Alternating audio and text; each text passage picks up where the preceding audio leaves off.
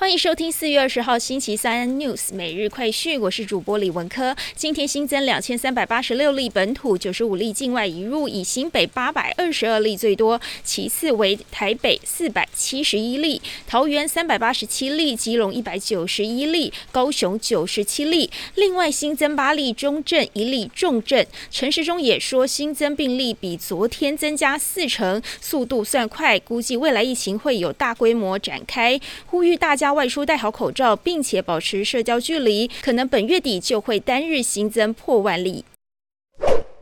疫情指挥中心持续在催打第三剂疫苗，不少行业都已经规定要打满三剂才能上工。也有民众疑惑，未来进学校是否也会规定要打满三剂？陈时中直言会，若要能生活限制不那么大，当然要走疫苗打好打满的路。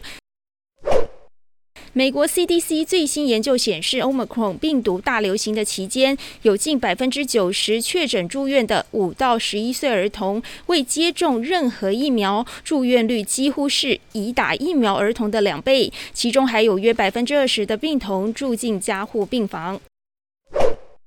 劳斯莱斯小型模组核反应炉 SMR 可能会在二零二九年之前生产发电。英国政府要求核监管机构在三月份启动审批的程序，并在十一月份支持劳斯莱斯五点四六亿美元融资。英国政府希望 SMR 将有助于减少对化石燃料的依赖，并且降低碳排放。影音串流霸主 Netflix。公布报告指称，今年第一季减少二十万的订户是十年来首见订户衰退，导致该公司盘后股价崩跌百分之二十六，市值蒸发四百亿美元。除了通货膨胀、同业竞争，还有乌克兰战事是该公司订户下滑的主要原因。